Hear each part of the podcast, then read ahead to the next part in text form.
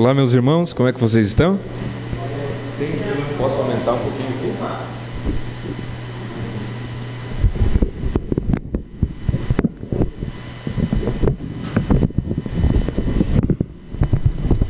Maravilha, obrigado.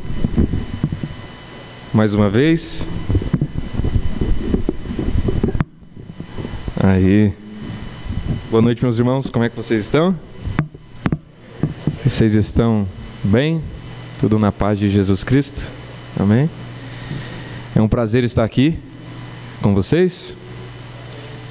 Eu vou beber um pouco de água porque pregar na frente de reverendos como o Lucas, o Rodrigo, o Roberval e o Cláudio, né? Não é nada fácil, então vou pegar aqui um pouco de água, vocês me dão licença. Enquanto isso, vocês podem abrir a Bíblia, os que a trouxeram, Salmos de número 84, verso de número 5.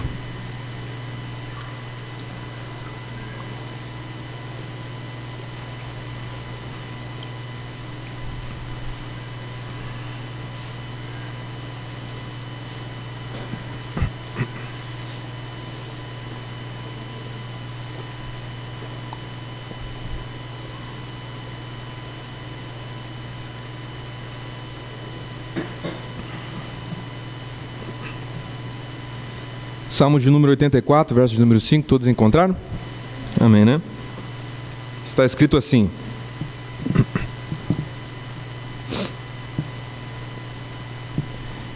Bem-aventurado é o homem cuja força está em ti, que possui em seu coração caminhos aplanados, ou em cujo coração os caminhos estão aplanados, pois, passando pelo vale de Baca, faz dele um manancial. Ou, pois, passando pelo vale de Baca, o enfrenta como se fosse manancial. Amém? Pode fechar sua Bíblia. O último louvor que o reverendo Lucas cantou e alegrou os nossos ouvidos e o nosso coração com essa bela canção, com essa bela voz, esse belo talento. Dizia que o Senhor é o Deus das montanhas, mas também é o Deus dos vales, né? E sendo o Deus dos vales, o nosso Deus é também o Deus do vale do Salmo de número 84, o verso de número 5 e o verso de número 6. O vale de Baca. E a reflexão que eu quero extrair deste verso tem o seguinte tema: o inabalável homem grato. É algo que tem tocado profundamente o meu coração as últimas semanas. E eu tomei a liberdade de escrever essa reflexão para vocês. E no título desse sermão, essas três palavras, três palavras estão presentes. Primeira, inabalável, segunda, homem, terceira, grato. E quando eu me refiro a homem ou a um homem grato, não me refiro exclusivamente a pessoas do sexo masculino, mas sim ao gênero humano. Homens, mulheres, crianças, adolescentes e jovens, velhos, altos e pequenos, ricos e pobres, não importa, eu me refiro a todos os seres humanos e isso inclui a você que está aqui. E quando eu falo sobre gratidão, sobre o que eu falo? Qual seria a melhor definição desta palavra, gratidão? Ao meu ver, a melhor definição para esta palavra é convicção de que algo me fez bem. Um exemplo. Meu amigo, meu amigo Rodrigo, que estudou com, com a gente, comigo, com o Roberval e com o Rodrigo, ele me fez bem certa vez. Quando eu precisei de hospedagem por algumas semanas, ele me hospedou em sua casa. Eu sou grato. Ser grato é reconhecer no mais interior do meu ser que este meu amigo me fez bem. Há um outro amigo também, chamado Renan. Meu amigo Renan me fez bem. Houve um tempo em que eu era missionário em uma comunidade terapêutica. Morei com aproximadamente 28 dependentes químicos. E um dia eu me machuquei jogando futebol com eles. Fui levado à UPA. E ao sair, eu estava sentado no meio-fio, sem conseguir me levantar. meu amigo Renan foi até lá me buscar, me ergueu, me colocou no colo. Oh, me colocou, é, me ergueu no colo, porque não estava conseguindo andar e nem me levantar. Me ergueu no colo, me colocou no carro, me levou para sua casa, me colocou na cama e literalmente cuidou de mim por aproximadamente dois dias. Eu sou grato por isso. Ou seja, eu reconheço no mais profundo de minha alma que ele me fez bem e eu confesso isso abertamente. Na maioria das vezes em que fui grato, eu não tive a oportunidade de retribuir no mesmo patamar o bem que eu recebi. Ainda assim, mesmo diante da minha incapacidade de retribuir a este bem, o espírito de gratidão está aqui. Aquela convicção e confissão de que todos eles me fizeram bem. Meus pastores, pastor Hans e pastor Tânia, me fizeram e me fazem bem. Eu sou grato por isso. Alguém, no entanto, poderia me dizer: ser grato por coisas boas é simples. Ter a convicção de que algo bom me fez bem é muito simples. A grande questão é como ser grato pelas coisas ruins que a vida nos entrega. Se ser grato é reconhecer que algo me fez bem, como ser grato pelo mal que me sobreveio? Essa é a grande questão. E, esse, e essa reflexão sobre gratidão que eu quero transmitir a vocês nessa noite é diante da minha percepção de que a nossa inconstância de fé no ministério, no serviço, muitas vezes e talvez na maioria das vezes, se refere à nossa incapacidade de ser grato pela dor. Eu nunca vi alguém desanimar do serviço do ministério da fé pelo bem. Eu sempre os vejo desanimar e serem inconstantes, aquele altos e baixos, diante da dor, diante do mal.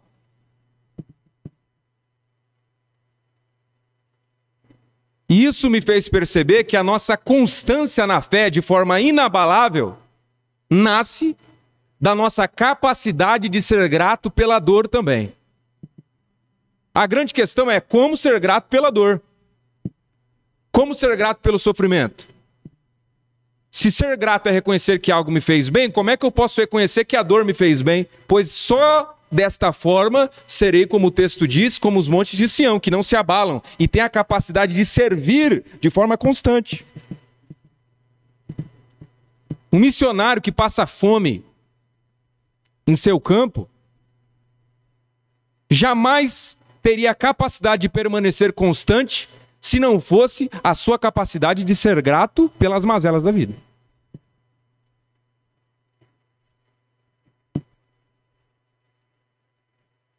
Então, diante dessa pergunta, como ser grato pelas coisas boas e através dessa gratidão permanecer firme no serviço, eu gostaria de estimular a imaginação de vocês. E olha só a ilustração que eu escrevi. Imagine que você está num caminho. Não é um caminho de asfalto, é um caminho de terra. Como um caminho que nos leva até um sítio. Você está neste caminho, correndo. O caminho não é muito largo, mas também não é apertado. Aproximadamente dois metros de largura ou seja, tem um tamanho o suficiente, não mais que o suficiente, para que você continue, continue correndo. E você está correndo. E conforme você vai correndo, bem ao longe você vê que bem no meio daquele caminho existe uma árvore. Mas por conta desta distância, você não consegue ainda compreender as dimensões daquela árvore. E conforme você vai correndo e correndo e correndo e você se aproxima, você percebe que essa árvore é extremamente larga e ocupa quase a totalidade deste caminho. Você foi forçado a parar de correr. Caso queira continuar nesta jornada e alcançar o seu alvo, você terá que se espremer nas espreme... se espremer, se se apertar nas extremidades desse caminho para continuar a sua corrida. E este caminho que você imaginou eu gostaria de aplicar como se fosse o caminho da vida, né? Nesse caminho, todos nós estamos incluídos. E a grande maioria pensa que o maior problema do caminho, que o maior problema no serviço, que o maior problema na minha experiência de fé está do lado de fora. Na estrada, nos barrancos, nos buracos ou nas árvores que nos atrapalham nesta corrida. Sempre em situações difíceis, falamos que estamos num deserto ou num vale. Isso fala essencialmente do que está do lado de fora. Contudo, o maior problema do caminho não está do lado de fora. O maior problema do caminho está do lado de dentro, no caminho anterior. Pois esta mesma árvore, que para uns pode ser um empecilho, um incômodo, um obstáculo, para outros pode ser vista como um apoio. Algo que pode servir como uma parada de descanso algo que me proporcionará uma sombra ou frutos para me fortalecer nesta corrida. Os poetas poderiam dizer que a árvore embelezaria o caminho. Há aqueles que são capazes de olhar para as árvores no caminho com um olhar de gratidão, pois têm a capacidade de extrair o bem delas. E essa gratidão pelas árvores no caminho é o que torna a nossa fé no serviço, na vida, constante e não inconstante. Porém, se a minha corrida for uma corrida de pressa, de aflição, de ansiedade, de desespero, de ganância, de angústia, de orgulho, esta mesma árvore pode me ser motivo de ruína ao ponto de me enforcar em um de seus galhos. Perceba que o homem do primeiro exemplo tem um coração grato pela árvore, pois ele consegue enxergar o bem que exala desta árvore no caminho. O outro, no entanto, jamais poderá ser grato por esta árvore, pois só lhe consegue enxergar e extrair o mal. Esses dois homens estão no mesmo caminho do lado de fora. É a mesma estrada, é a mesma terra, é a mesma árvore, contudo, o que torna estes homens diferentes é o caminho do lado de dentro. O que torna a nossa fé constante, o que torna a nossa convicção inabalável, não é o caminho do lado de fora, é o caminho do lado de dentro. E é exatamente isso que o salmista expressa no texto que acabamos de ler. Bem-aventurado é o homem cuja força está em ti, em cujo o coração os caminhos estão aplanados. Pois passando pelo vale de Baca, faz dele manancial. O que é este vale de Baca?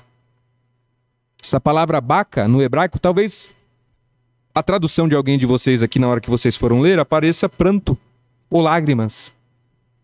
Esta palavra no hebraico e o Antigo Testamento foi escrito quase em totalidade em hebraico, significa pranto.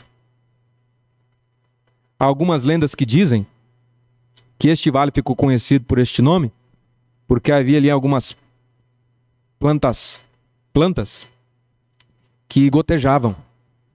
E essas gotas lembravam lágrimas. Por isso, o vale de Baca, o vale do pranto. Existe a possibilidade do salmista estar no cativeiro, longe da sua terra, não tendo mais liberdade de colocar em prática a sua fé, a sua religião. Não tem mais o templo. Mas ele é capaz de, expressar que, ainda passando por, este vale do pranto, ele tem a capacidade de o enfrentar como se fosse um manancial, porque dentro dele os caminhos estavam aplanados pela paz.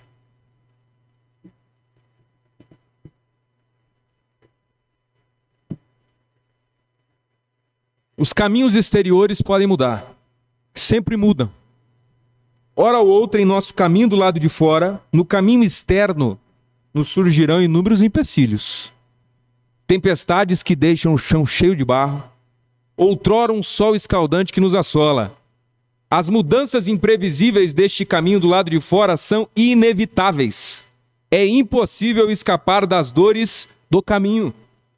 Por mais que o indivíduo feche-se numa bolha, ao ponto de não ter contato sequer com o ar da atmosfera, a fim de livrar-se da dor, lá mesmo dentro desta bolha, as dores do caminho lhe sobrevirão.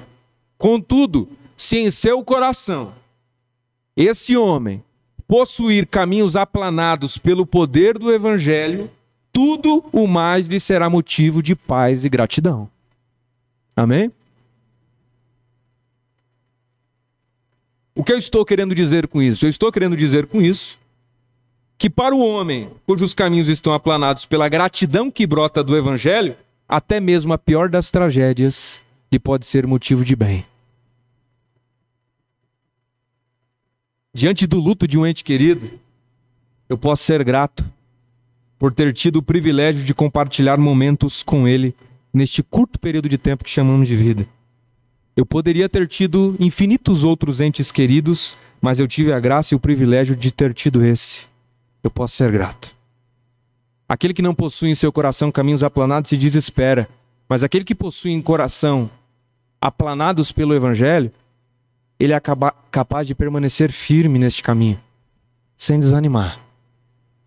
Ele pode até olhar e dizer assim: né? é, hoje você não está aqui, mas eu posso ser grato porque você está num lugar melhor, está nos braços do Pai. Logo, logo a gente se vê, não é? Diante da morte, eu posso ser grato, pois Deus nos agraciou com o findar desta etapa da existência. Se não houvesse morte, meus irmãos, estaríamos até hoje convivendo com Hitler, Caim e Judas. Diante da falência, eu posso ser grato pela experiência de recomeçar.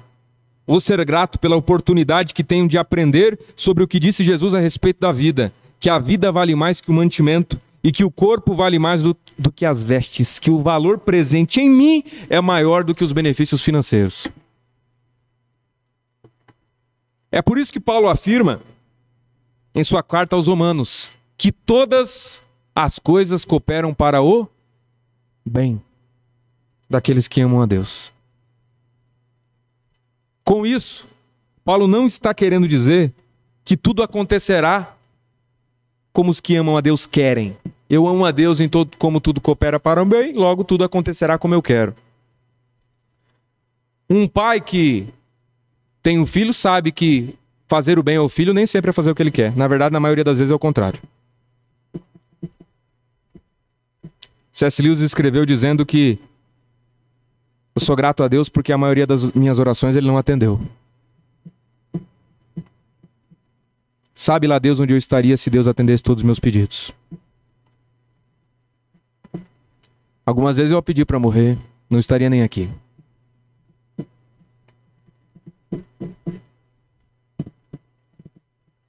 O que Paulo está querendo dizer é que o homem que tem em seu coração amor a Deus e que possui em seu coração o caminho da paz, pode extrair bem dos maiores males. Quando diz que todas as coisas lhe cooperam para o bem, também ele não está querendo dizer que os algozes de Paulo, que os inimigos de Paulo, que aqueles que feriram a Paulo tinham a intenção de lhe fazer o bem. O que ele está querendo dizer é que, mesmo estes tendo a intenção de fazer mal a Paulo, eles não eram capazes. Como é que você faz mal, irmão, a um cara que é grato por tudo? Como é que você consegue fazer mal a um homem que você prende ele e ele é grato? Vocês podem prender o meu corpo, mas a minha alma continua livre. Como é que eu posso fazer mal a um homem que é grato pela fome, que é grato pelo frio, que é grato pelo naufrágio, que é grato pelos açoites. Diante do açoite, ele olha e diz assim: Senhor, eu sou grato porque eu tenho o privilégio de levar açoites no teu nome.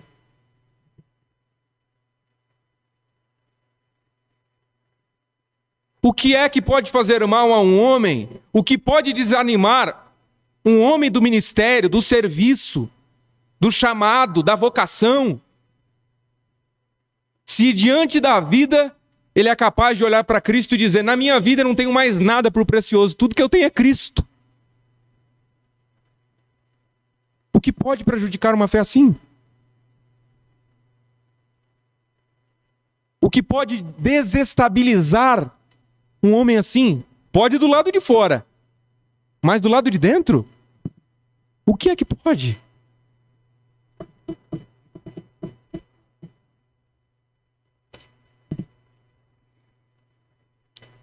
O salmista expressa muito bem isso no salmo de número 4. Olha, me, me falhou a memória. O Senhor é meu pastor e não me faltará. Deitar-me em verdes pastos, guia-me mansamente às águas tranquilas, refrigera minha alma. Salmo 23, isso. Guia-me pelas veredas da justiça por amor do seu nome.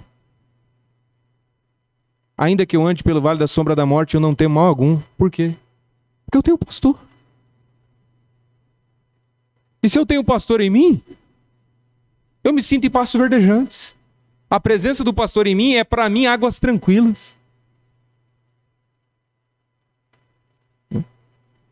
Dizem que as ovelhas, quando estavam neste caminho do vale, é, em, em, alguns momentos o caminho era íngreme. Eu, essa para mim foi a explicação que mais tocou meu coração. Íngreme.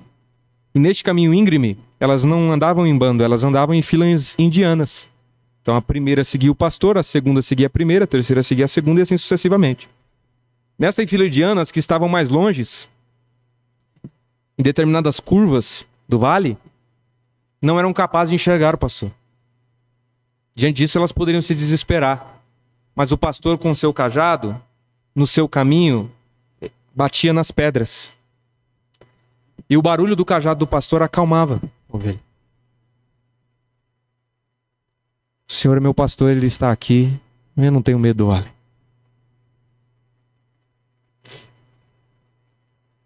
O que é que pode causar mal? Eu já estou quase concluindo. O que é que pode causar mal a um homem que, como o profeta Abacuque, diante das tragédias no caminho do lado de fora, ele é capaz de olhar para Deus e exclamar: ainda que a figueira não floresça, nem haja fruto na vide, o produto da oliveira minta, e os campos não produzam mantimento, as ovelhas sejam arrebatadas do aprisco, e nos currais não haja gado. Todavia eu me alegro no Senhor e exulto no Deus da minha salvação. O Senhor Deus é a minha fortaleza e faz os meus pés como os da corça e me faz andar em passos altos. Novamente, sabe o que pode abalar um homem assim? Nada. De todos os lados o bem nos alcança, meus irmãos. Todos os lados. Se o nosso coração, se o nosso caminho interior estiver aplanado pelo Evangelho.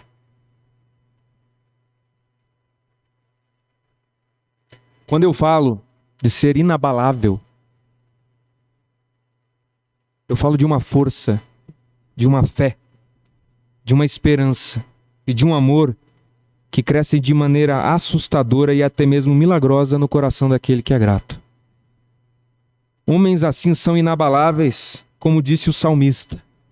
Ele é como a árvore plantado junto à corrente de águas, que no devido tempo dá o seu fruto e cuja folhagem não murchará.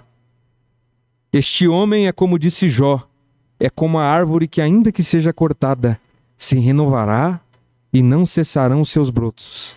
Se envelhecer na terra sua raiz e no chão morrer o seu tronco, ao cheiro das águas brotará e novamente dará ramos como a planta nova. Romanos, capítulo de número 8, a partir do verso número 18. Porque para mim, meus irmãos, eu tenho por certo que os sofrimentos do tempo presente não podem ser comparados com a glória que há de ser revelada em nós. Sabemos que todas as coisas cooperam para o bem daqueles que amam a Deus, daqueles que são chamados segundo o seu propósito. Que diremos, pois, à vista destas coisas? Se Deus é por nós, quem será contra nós? Quem tentará acusação contra os eleitos de Deus? É Deus quem os justifica.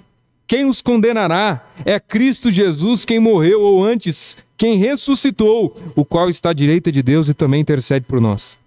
Quem nos separará do amor de Cristo? Será tribulação? Angústia? Perseguição, fome ou nudez? Perigo ou espada?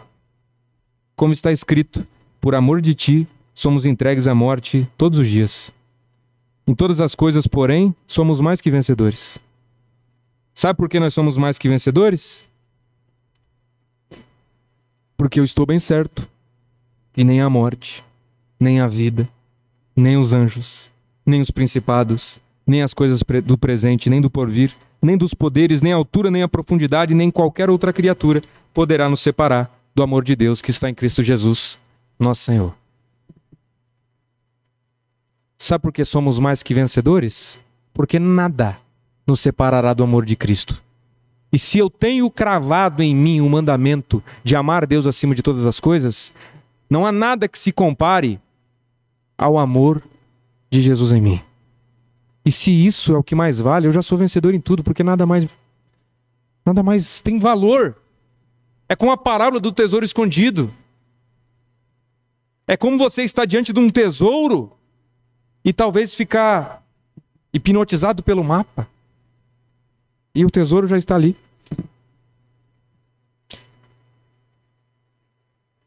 O Cristo que vive em nós, ele é capaz de dar um novo significado para as árvores do caminho, para as dores da vida. Possuir em si a mente de Cristo é ter um óculos a partir do qual nós enxergamos tudo de uma forma diferente. É a mesma coisa, imagine que essa parede é branca. Se eu colocar um óculos rosa, que cor eu vou enxergá-la? Rosa. Quando eu tenho em mim um óculos de Cristo, eu consigo ver bem exalando e tudo. E talvez nessa noite você possa estar com o coração aflito, angustiado e por consequência inconstante. E quando eu digo inconstante, eu digo não somente que vocês, por favor, não entendam que ser inconstante é, é ser inconstante somente no, ah, ele está sendo inconstante no tocar um instrumento. Ou no.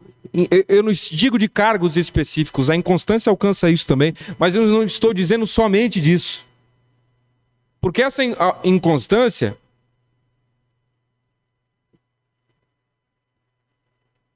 alcança todos os ambientes que a gente vive. Ah, eu me desanimo da fé porque a dor me sobreveio pelo acontecimento A. Eu, me, eu estou desanimado do caminho, eu estou desanimado do propósito, eu estou desanimado da vocação que eu sinto arder em mim. Pela dor A e pela dor B.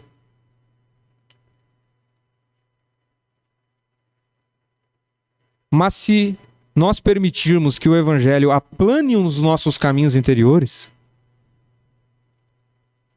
nós seremos capazes de ser gratos por tudo. E seremos inabaláveis como os montes de Sião.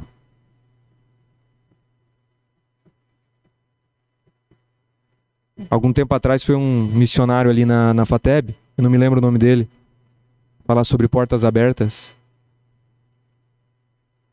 E eu ficava constrangido.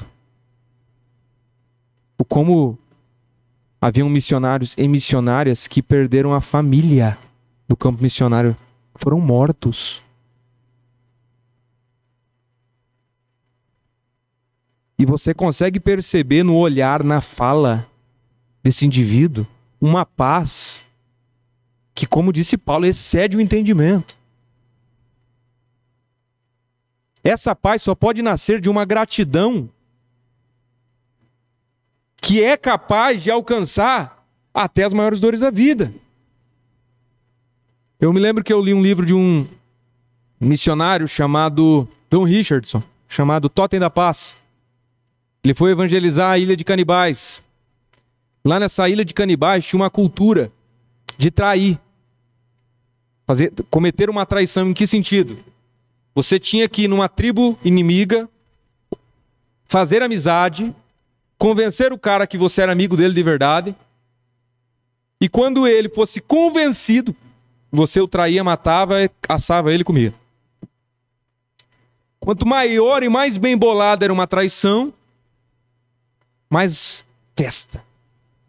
Aí chega um missionário e diz assim: havia um tal de Jesus.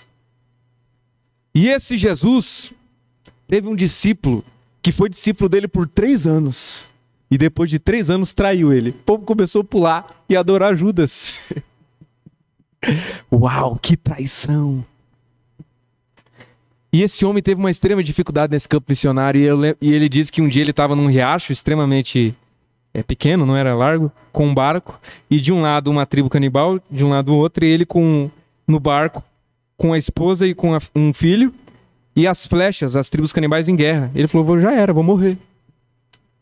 E ele escreve de, desse jeito no, no livro dele, esse testemunho, dizendo assim: que naquele momento, mesmo na convicção da morte, aquela paz estava lá, que excede todo entendimento, que zomba dos nossos medos e ri das nossas pretensões. Aquela paz estava lá. Essa paz pode brotar no coração daquele que é grato. E quando essa paz, meu irmão, brotar no coração daquele que é grato, nada vai te abalar. Nada. Nada. Será uma fé tão radiante. As pessoas, como diz o Jesus, né? Verão a luz, ver, a luz de Deus brilhar em vocês e através dessa luz glorificarão ao Pai que está no céu. Através dessa paz que vai brotar de você, dessa gratidão que lhe trará uma fé inabalável,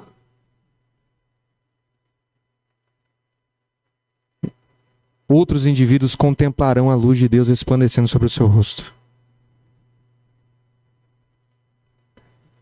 Mas se você está aqui hoje desanimado da vida, desanimado da vocação que o Senhor colocou sobre você, desse senso de responsabilidade, desse senso de servir,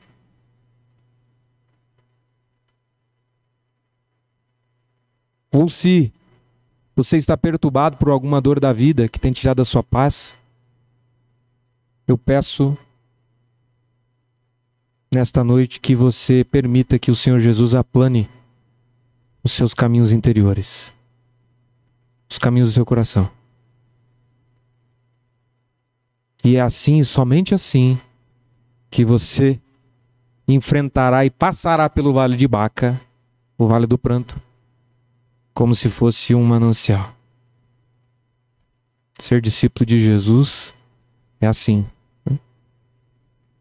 é ser grato. Tem um. Para encerrar, vou contar uma história para vocês de um homem chamado Policarpo. Policarpo foi discípulo do apóstolo João. E o apóstolo João morre. O último homem vivo que teve contato com os apóstolos foi Policarpo. Policarpo é provavelmente, vocês se lembram lá no Apocalipse, a igreja de Esmirna. Provavelmente ele foi bispo daquela igreja, ou pastor. Policarpo era visto pelos pagãos como destruidores dos nossos deuses. Há um dia que eles estão num. Não me lembro o nome daquele espaço gigante, muita gente, e começaram a gritar: matem o destruidor dos nossos deuses, matem. Um dia Policarpo está orando e ele tem uma visão. Nessa visão ele vê seu travesseiro sendo queimado. E quando ele vê seu travesseiro sendo queimado, ele diz aos irmãos: Serei queimado vivo. Os irmãos naquele momento então se desesperam e tentam esconder Policarpo. Policarpo diz assim: de forma alguma. Você acha que eu vou me furtar o privilégio de entregar o meu corpo para ser queimado para o meu Cristo? Alguém com o caminho interior torto, cheio de pragas e abrolhos e espinhos, se desesperaria. Policarpo, no entanto, com seus caminhos interiores aplanados, é grato até por isso. Diz a história que quando os soldados chegaram, sentiram tamanha autoridade de Deus na vida daquele homem que não tiveram coragem nem de pegar nele. E ele subiu sozinho. Foi levado, está diante de, do imperador. E o imperador lhe diz: Nega sua fé, eu tenho feras. E ele disse: Jogue-me a elas. Policarpo diz: Jogue-me elas. Ah, é? Você não tem medo? Eu tenho chamas. Eu vou aquecer sete vezes mais as chamas. Policarpo diz assim: Você me ameaça com o fogo desta vida, pois você não sabe o fogo que te espera na próxima. Que fé!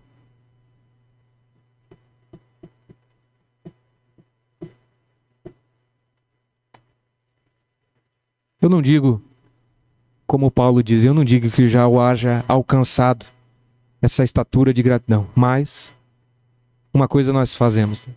olhamos para o alvo. Então, permita que o Senhor Jesus apane seus caminhos interiores. Amém? Vamos fazer uma rápida oração.